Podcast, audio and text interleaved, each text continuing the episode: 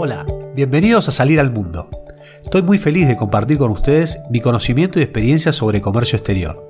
Siempre fue una pasión para mí ayudar y quiero que pueda ser accesible para todo el mundo y cualquier persona pueda concretar su propio negocio internacional. Soy Diego Bruno, soy licenciado en Comercio Internacional y hace más de 20 años que trabajo en proyectos de importación y exportación para emprendedores y pymes. Mi objetivo es semana a semana darles herramientas simples y concretas para que puedan avanzar con éxito en sus proyectos de importación o de exportación. También tendremos invitados para que nos cuenten en primera persona cómo fue su experiencia de salir al mundo. Los invito entonces a compartir conmigo este hermoso y encantador desafío de juntos salir al mundo. ¿Se animan? Los espero.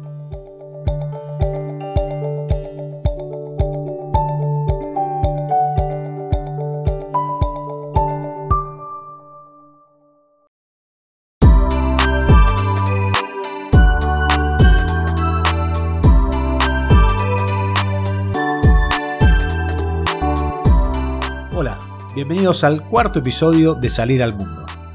Es la última parte de esta serie que nominamos Cómo realizar mi primera importación desde China con éxito. A lo largo de los distintos episodios fuimos viendo los aspectos generales a tener en cuenta para iniciar la importación, cómo realizar correctamente el costo, cómo utilizarlo luego para definir un precio de venta, también el posicionamiento y qué idea y qué estrategia de precio podía tener.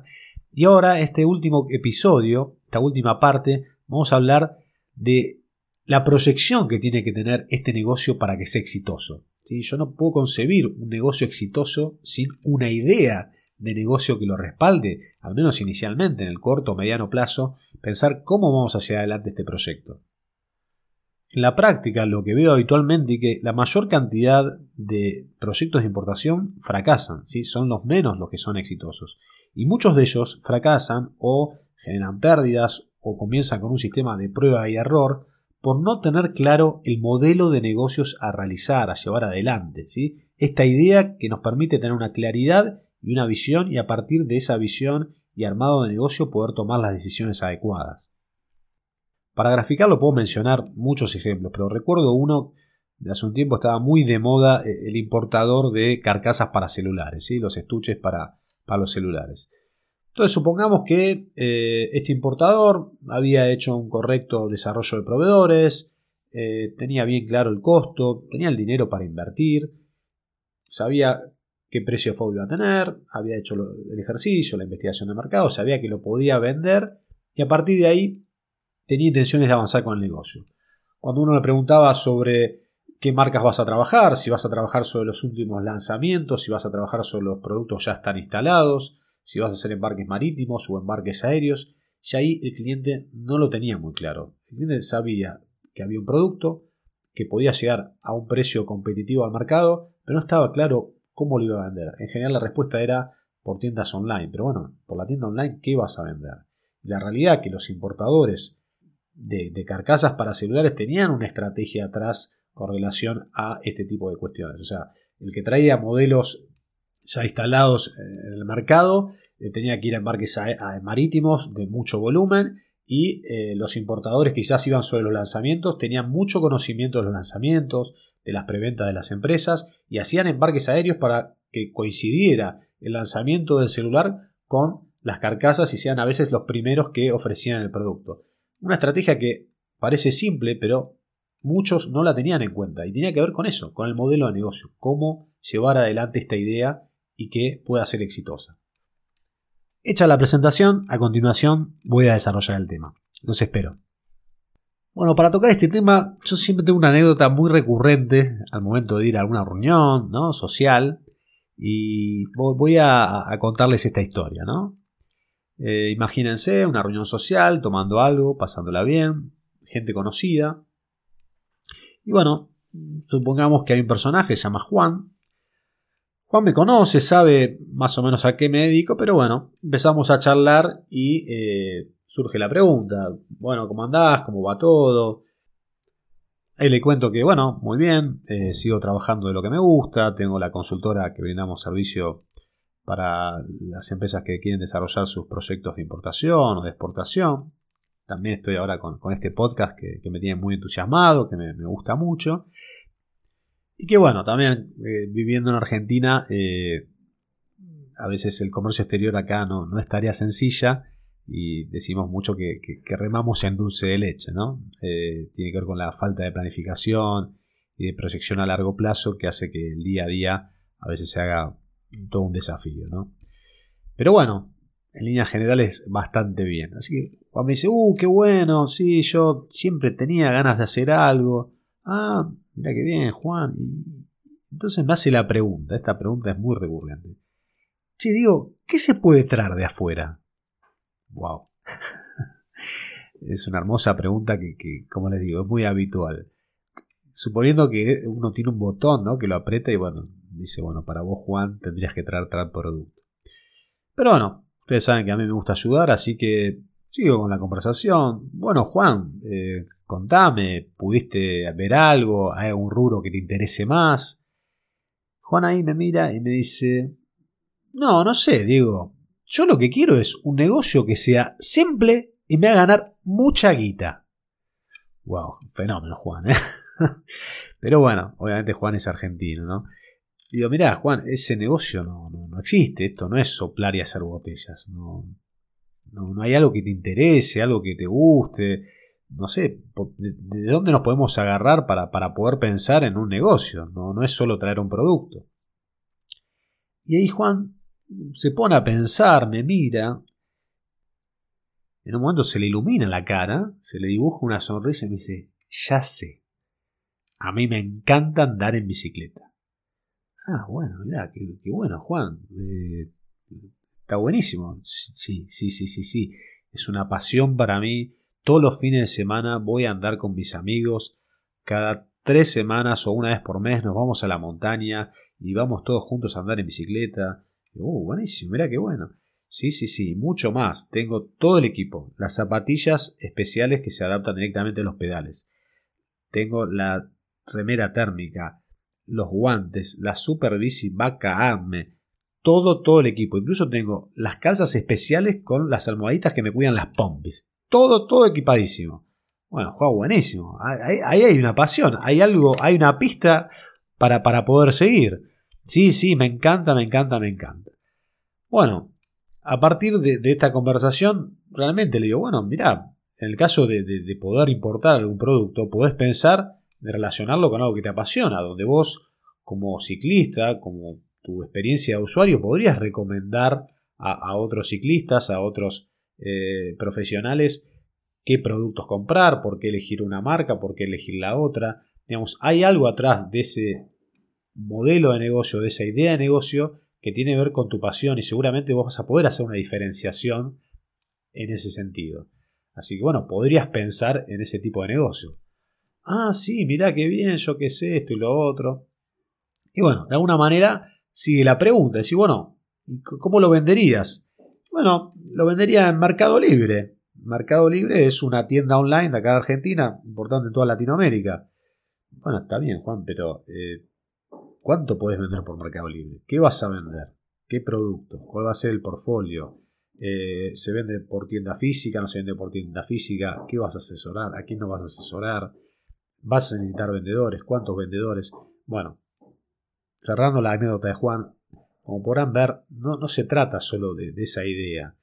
Sí es importante y por eso traigo la anécdota de Juan, que hay muchos casos reales en el sentido de el modelo de negocio, la idea de negocio, si tiene atrás un componente eh, personal, ¿sí? relacionado a alguna pasión, algún hobby, algo que realmente nos guste hacer, y a partir de ahí es mucho más probable que esa idea, que esa oportunidad, con ese respaldo emocional y de las ganas y de la motivación, pueda llegar a convertirse en un mejor negocio.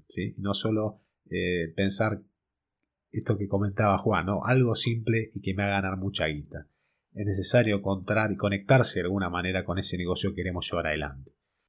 Esa sería quizás la primera recomendación, sentirlo, vibrarlo, estar conectado con lo que queremos hacer y que haya una parte de ese negocio que realmente nos entusiasme, más allá de, poder ganar dinero, de poder crecer con un proyecto. Porque siempre, en cualquier negocio, lo veo a diario, va a haber un momento difícil, va a haber un momento de quiebre. Y ahí no, no son siempre los números los que deciden. Hay un componente de visión, de intuición, de, poder esperar, de poder tener la paciencia para terminar de darle forma al negocio. Y si eso se conecta con algo que nos gusta, es mucho más fácil pasar esos periodos de tormenta que, pueden tener el, producto o los mercados. No, no solo depende de nosotros. De hecho, si se ponen a pensar, yo siempre digo que nunca conocía a un dueño de un local de, artículos de, motocicletas y que salga y no se suba una moto. O sea, siempre presto atención a eso. O sea, el dueño se sube una moto, ¿no? como que tenés que conocer, tenés que poder darle al cliente eh, tu conocimiento, tu experiencia, tiene que gustar. El cliente también percibe todo eso es mucho más fácil, ¿no? Se va a invertir mucho dinero, mucho tiempo y debemos hacer todo lo posible para que salga bien. Entonces la pregunta, che, ¿cómo hacemos? Bueno, definir un modelo de negocio, ¿sí? Ni más ni menos. Acá, últimamente, yo uso el modelo Canvas con muchas empresas. Es realmente muy simple. ¿eh? Es unas cuadrículas, la verdad, muy, didácticas, muy fáciles de hacer para cualquiera. De alguna manera nos hace pensar en todos esos componentes. O si no, la mezcla comercial tradicional. Decir, bueno, ¿con qué empezamos? ¿Sí? Está claro que no, no podemos pensar en un plan a cinco años porque digamos es difícil, pero sí por lo menos tener ese mix básico, esa idea básica para comenzar el negocio y después, bueno, ir ajustándolo en base a las devoluciones y feedback que va proponiendo el mercado. Hasta aquí sería lo que deberíamos tener en cuenta para cualquier negocio, ¿no?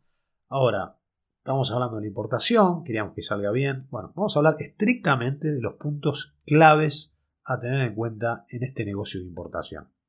El primero tiene que ver con la planificación financiera. Es muy importante tener en cuenta el flujo de fondos que vamos a necesitar.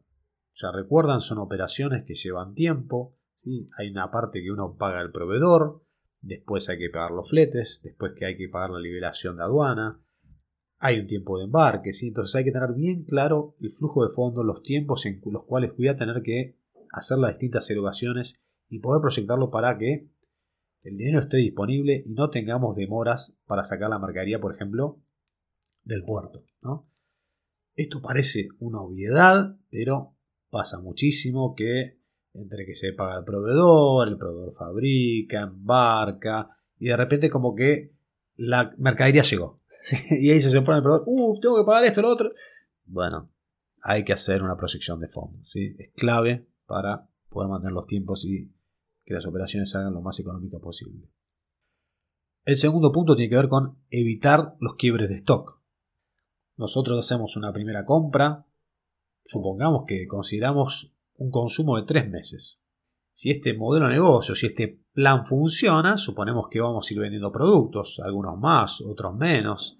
Tengo que empezar a considerar cuáles van a ser los productos que voy a incorporar en la próxima orden de compra. ¿Sí? Tengo que volver a mirar a China. Bueno, y ahí entra el tercer punto que tiene que ver con la revisión de los tiempos operativos. A partir de esa primera importación que hicimos, revisar cuánto tiempo hubo de producción, cuánto tiempo hubo de embarque, cuánto tiempo demoró la liberación en aduana, si hubo trasbordos, no hubo trasbordos. Bueno, todas esas cuestiones las tenemos que revisar de la operación anterior. Y acá, bueno, depende de dónde estemos ubicados. Eh, en general pueden ser 90 días, si uno supone 30 días de fabricación, una travesía entre 20 o 45 días, depende de dónde estemos. Si estamos hablando de la costa este de Estados Unidos, pueden ser 20 días de travesía. Si es la costa este, 30 días. Si hablamos de Europa, por ejemplo, entre 30 y 35. Para Sudamérica estamos en 35 días. Y bueno, si hablamos del lado Pacífico, en 45. ¿no? ¿Qué les quiero decir? No os quiero marear con, los días ni con los números, pero cada operación, depende de donde estemos, va a tener un tiempo. ¿sí? Vamos a hablar de 90 días para hacerlo eh, simple, pero bueno, tienen que prestar atención a los tiempos que tienen en cada país. Entonces, si nosotros consideramos que compramos para tres meses y el próximo embarque, en el caso de sea marítimo, va a tardar 90 días, tenemos poco tiempo, ¿no? O sea, en cuanto llega la mercadería y se empieza a vender, tenemos que estar pensando en esa segunda compra. Y obviamente no tenemos toda la mercadería vendida, ¿no? ¿Cómo hacemos para hacer esa reposición inmediata? Y bueno, acá se presenta uno de los grandes desafíos ¿no? de este negocio sin llegar a vender toda la mercadería de ese primer embarque, va a necesitar seguir comprando. Y ahí, bueno, se considera mucho más la necesidad de una correcta planificación financiera y la proyección de esa orden de compra. ¿sí? Pero hay una dificultad para generar los flujos, Quizás yo tengo vendido un 20 o un 30% de la mercadería. Eh, recién ahí puedo ver qué se vende más, qué se vende menos. Y la pregunta, bueno, che, ¿cómo, ¿cómo, anticipamos esto? ¿Qué, qué podemos hacer? Bien, lo primero es mejorar los tiempos de la operación anterior. Suponemos que luego de esa primera operación nosotros pudimos chequear eh, esto que les contaba, tiempo de producción, tiempo de travesía, tiempo de liberación, también los, tiempos muertos que puede tener la logística. No es que si el proveedor tiene la mercadería para eh, el 15 de julio eh, va a subirse en el próximo embarque, ¿sí? en el próximo barco a zarpar el fin de semana. No, depende del cut-off, de, cómo cierre la marítima, si, si hay barcos, no hay barcos. Hoy en pandemia la realidad es que no está tan simple conseguir espacio, mucho más si son contenedores especiales, ¿no? Pero bueno, a partir de esa primera operación uno puede analizar y ver exactamente qué tiempo tuvo. En virtud de ese tiempo también uno tiene más relación con el proveedor y puede pedirle una mejora, ¿sí? Empezar a, tratar de, si la fabricación tardó 30 días, pedirle si se puede hacer en 20 y empezar a mover y mejorar esos tiempos. La otra es, obviamente, a nivel venta, o sea, lo que está del lado nuestro, poder hacer promociones agresivas sabiendo que necesitamos mover rápido la mercadería, ¿no? Entonces, tratar de generar flujo lo más rápido posible para tener ese dinero para volver a comprar. Y después una tercera opción en este sentido es, bueno, hacer una compra más chica, con, lo que únicamente que hay que reponer, quizás una compra vía aérea de menos cantidad para poder mantener eh, el stock y no tener el quiebre de stock. De alguna manera es, es clave en el negocio de importación, tener la mercadería disponible. Si no, ahí es donde volvemos atrás, ¿no? Es donde fracasa, donde empezamos a perder dinero. Y aún así, con todas estas eh, consideraciones y prestando atención a todo esto, sigue siendo difícil. Por eso, mi recomendación en este sentido a nivel general, para poder darle curso y continuidad a este negocio de importación, es tener el dinero suficiente para por lo menos desarrollar tres embarques. No es sencillo generar ese flujo y cada producto va a tener su venta particular. Es muy difícil llevarlo a la práctica si no podemos seguir comprando y seguir generando stock. De esta manera, podemos pensarlo en cuanto a la inversión. Si yo tengo que realizar una inversión de 30 mil dólares, bueno, la recomendación es hagan embarques de 10 mil. No, no hagan un solo embarque y dejen todo ese dinero ahí, porque no es sencillo en esas primeras importaciones generar los flujos para poder volver a comprar. Y me pregunta, che, digo, ¿es para tanto? Sí, es para tanto. Me parece que ahí es la clave donde se juega el negocio y la continuidad de un negocio de importación. No hay nada peor que un cliente que quiera comprarnos un producto y no tenerlo. Y mucho más si somos nuevos en ese rubro, si estamos dando nuestros primeros pasos. ¿sí? Así que me parece que es la clave del éxito poder tener respaldo para darle continuidad a los embarques. Puede parecer exagerado, lo reconozco, pero es una forma de quedarnos tranquilos, porque ya con dos embarques eh, trabajados uno tiene más tiempo para esa tercera orden de compra poder hacerla cada vez mejor, ya uno puede tener más estadísticas de venta, conocer mejor cómo se vende, en fin, es lo que nos permite dar una continuidad y una seguridad a este negocio. Hasta acá todo muy lindo, digo lo que decís, pero bueno, del otro lado, che, no será demasiado, ¿cómo hacemos para financiar todo esto? Bueno, Vamos a las opciones de financiamiento, que es otro de los puntos claves para poder desarrollar un negocio de importación. Volvemos a considerar que necesitamos dinero para estos tres embarques, es un esfuerzo importante. Y bueno, tenemos las opciones habituales de, financiamiento a través de bancos, eh, hay líneas de, de financiación de importaciones, pueden ser conocidos, puede ser capital propio, pero todas estas son limitadas, no, tenemos recursos ilimitados para, para poder financiarnos. Entonces, en ese sentido, la, opción que más me gusta es la preventa. Es decir, en la medida que nosotros hicimos ese desarrollo de mercado, tenemos algunos clientes ya, eh, no sé si fidelizados, pero ya nos van comprando, empezar a trabajar con ellos y ofrecerles un precio especial si compran parte de su stock en forma anticipada. Antes de hacer el embarque, poder comentarles qué productos vamos a traer y que ellos puedan comprar a un precio obviamente súper especial su partida. ¿no? ¿Cuáles son las ventajas de esta preventa? Primero, no tiene límites. O sea, los clientes pueden comprar la cantidad que quieran. De alguna manera son partícipes de esa inversión. Por otro lado, le permite al cliente reversar su stock. Si el cliente tiene problemas de, stock o de abastecimiento, bueno, de alguna manera se está resguardando y nosotros le damos esa posibilidad. y obviamente lo hace a un precio excelente. Y también puede pedir productos, o sea, ya que él va a pagar anticipado, puede exigir, che, mira, me puedes traer también este, este código, este otro, me sirve. Entonces, eh, de alguna manera se construye esa orden de compra con el cliente. Es algo que realmente le sirve mucho a las dos partes. Nosotros como importadores nos permite conseguir más dinero con menos riesgo, porque de alguna manera estamos trayendo mercadería ya vendida. Obviamente vamos a ganar menos, pero nos aseguramos esta continuidad que veníamos hablando. Por otra parte, nos permite planificar mejor las compras, porque esas órdenes de compras las vamos a hacer con nuestros clientes. Y bueno, de una u otra manera nos permite tener una previsibilidad mucho más clara de el futuro, de las ventas, de cómo se va dando el negocio. Y en un punto también me parece que, es interesante la, función que cumple el cliente, ya como un aliado ¿no? del negocio. Si nosotros seguimos siendo los importadores, pero el cliente empieza a tener una participación. Me parece que eso es clave, que se sienta parte, porque más allá de, la posible inversión, es un negocio conjunto, es un negocio donde ambas partes se tienen que ver beneficiadas y es necesario ese trabajo conjunto, esa, sinergia de alguna manera.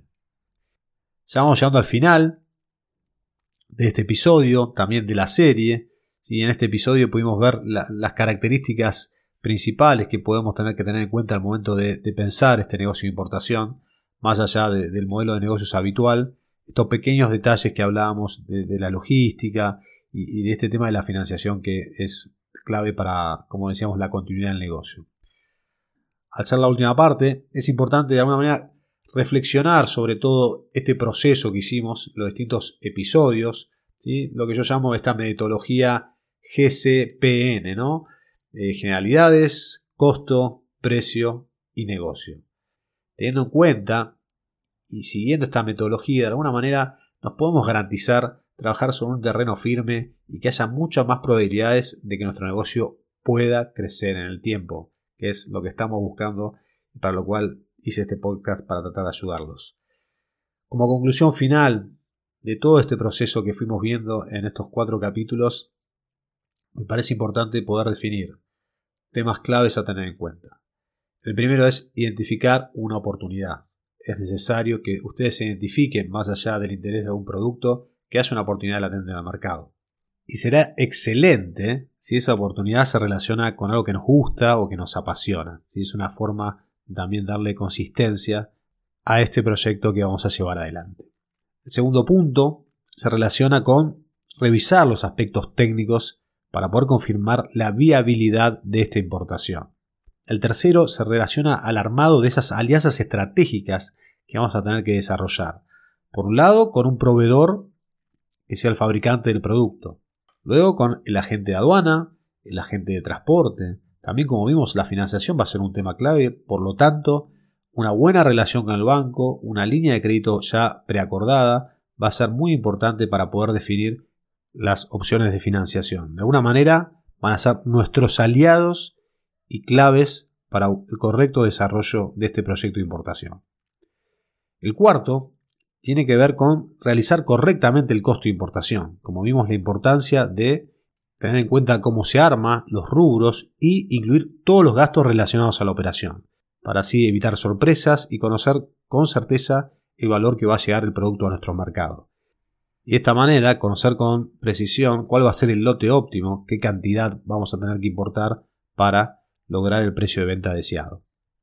El sexto punto tiene que ver con mantener la mejora constante de los tiempos operativos y de esta manera ir acelerando ese proceso y los embarques para cada vez tener más continuidad. El séptimo punto se relaciona a lo que vimos con referencia al mercado, a la definición de un precio, de un posicionamiento, no solo a través de, de un margen, sino de definir una estrategia de precio inserción en el mercado según nuestra propuesta de valor y atributos de venta. Y también así mantener la investigación del mercado, ¿no? el famoso modo esponja que habíamos hablado. Mantenerse bien cerca de los clientes y escucharlos, ¿sí? oírlos e interpretarlos. El octavo punto tiene que ver con este último episodio, de tener definido el modelo de negocio, tener en cuenta las cuestiones que vamos a tener que trabajar en cuanto a la importación y la importancia de esta planificación financiera. ¿no? Quedó creo más que claro que es un aspecto crítico del negocio de importación. Y el último punto, de alguna manera, resume todo lo anterior y tiene que ver con la revisión constante de todo este proyecto. Analizar periódicamente todas las variables, estar atento embarque tras embarque, los distintos desvíos que puede haber, la información del mercado, en fin, es lo que nos va a permitir tener un negocio que pueda crecer y ser sostenible en el tiempo. Sobre este último punto, si de una, una situación ayer mismo, un cliente que traía materias primas para su producción, hizo una importación segundo semestre del año pasado de China, de unos eh, envases, y en ese momento el flete de China estaba en unos 4.500 dólares, para un valor de importación de FOB 20.000 dólares. Hoy ese mismo flete, cotización de, de, estos días, está en el orden de los 10.000, 12.000 dólares. Cuestión de que en esta previsión, en este hacer previamente el costo y analizar si es viable esa importación, realmente hoy no le sirve a ese cliente volver a comprar, ya que el aumento de esa materia prima importada, con este aumento obviamente exponencial del flete, único en la historia, eh, le da un 37% arriba de lo que estaba comprando. Y de esta manera no le sirve hacer el negocio. Así que bueno, son casos del día a día que confirman todo esto que fuimos charlando. Bueno, espero les haya gustado la serie, que les sirva para que puedan empezar a desarrollar sus propios negocios internacionales y sea la base para que bueno, les vaya todo muy bien y esa primera importación que hagan, ese primer proyecto, sea el inicio de un gran negocio a largo plazo. Si les gustó el podcast, les pido que se suscriban y también pueden compartir. ¿Sí? Me pueden seguir en redes sociales en Salir al Mundo 2021, donde recuerden, me pueden contar cómo les está haciendo con su salida al mundo y con sus proyectos. Muchas gracias, nos vemos la próxima, que estén muy bien. Chau chau.